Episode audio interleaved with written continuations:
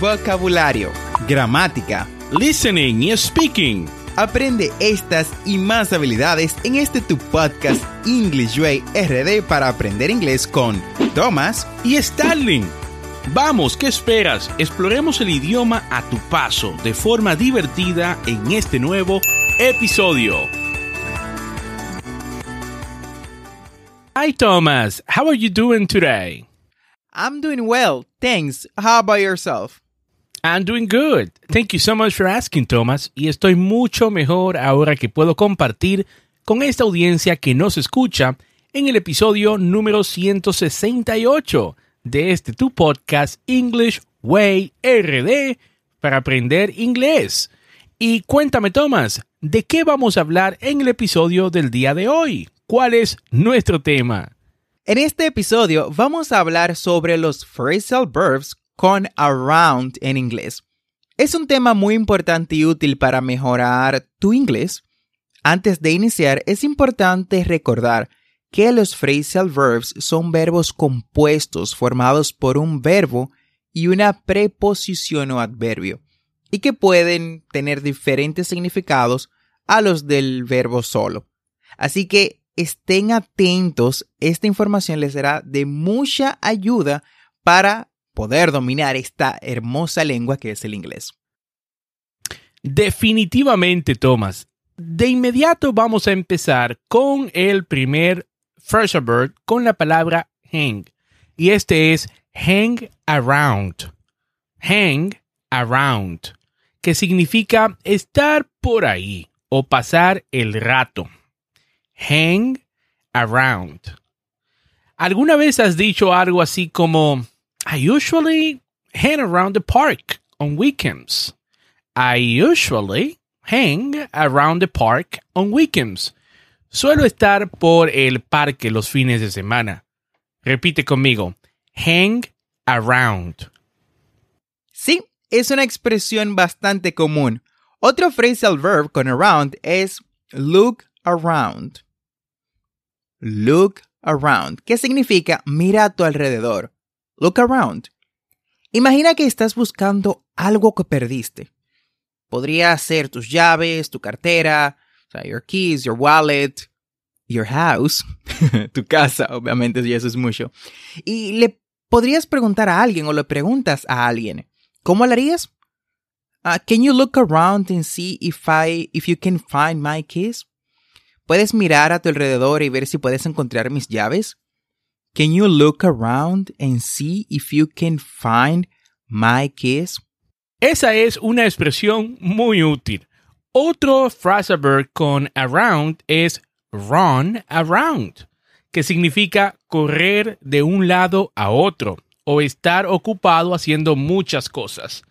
¿Alguna vez te has sentido así después de un día agotador? Por ejemplo, I've been running around all day and I'm exhausted. I've been running around all day and I am exhausted. He estado corriendo de un lado a otro todo el día y estoy agotado. Run around. Definitivamente, Starling, es una sensación muy común. También tenemos otro phrasal verb que es talk around.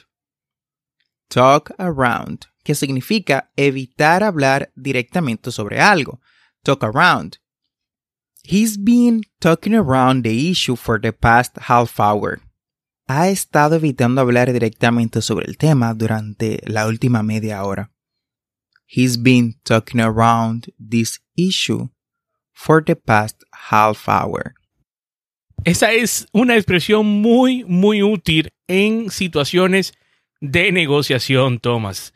Y finalmente tenemos el verb turn around.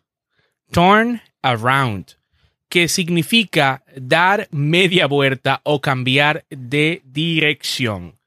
Por ejemplo, can you turn around and see if you can find my keys? ¿Puedes dar media vuelta y ver si puedes encontrar mis llaves?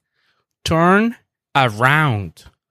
Turn around. Es una expresión que se utiliza mucho en situaciones de orientación y búsqueda.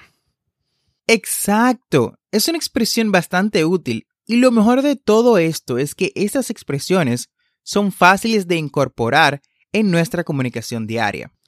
Absolutamente. Es importante practicar y aplicar estas expresiones para mejorar nuestro inglés. Y si tienen alguna pregunta o duda, no duden, don't hesitate en escribirnos. Lo pueden hacer en nuestra página de Instagram, arroba englishwayrd.com o uniéndose a nuestro grupo de WhatsApp, que pueden encontrar el link en la descripción de este episodio. Y de esta forma hemos llegado al final del episodio del día de hoy. Espero que este episodio te haya sido útil y que las palabras y los phrasal verbs utilizados aquí te sirvan para mejorar y comunicarte cada día más en inglés. No olvides suscribirte a este podcast para aprender inglés en tu reproductor de podcast favorito, como Spotify, Apple Podcasts, Google Podcasts o cualquier otra aplicación de podcast, y así vas a obtener actualizaciones semanales de nuestros nuevos episodios. Y recuerda visitar las notas del episodio en englishwayrd.com. Ahí vas a tener las conversaciones que trabajamos en cada episodio las transcripciones y recursos adicionales de nuestros podcasts para aprender inglés. Recuerda que tenemos dos episodios, lunes y miércoles.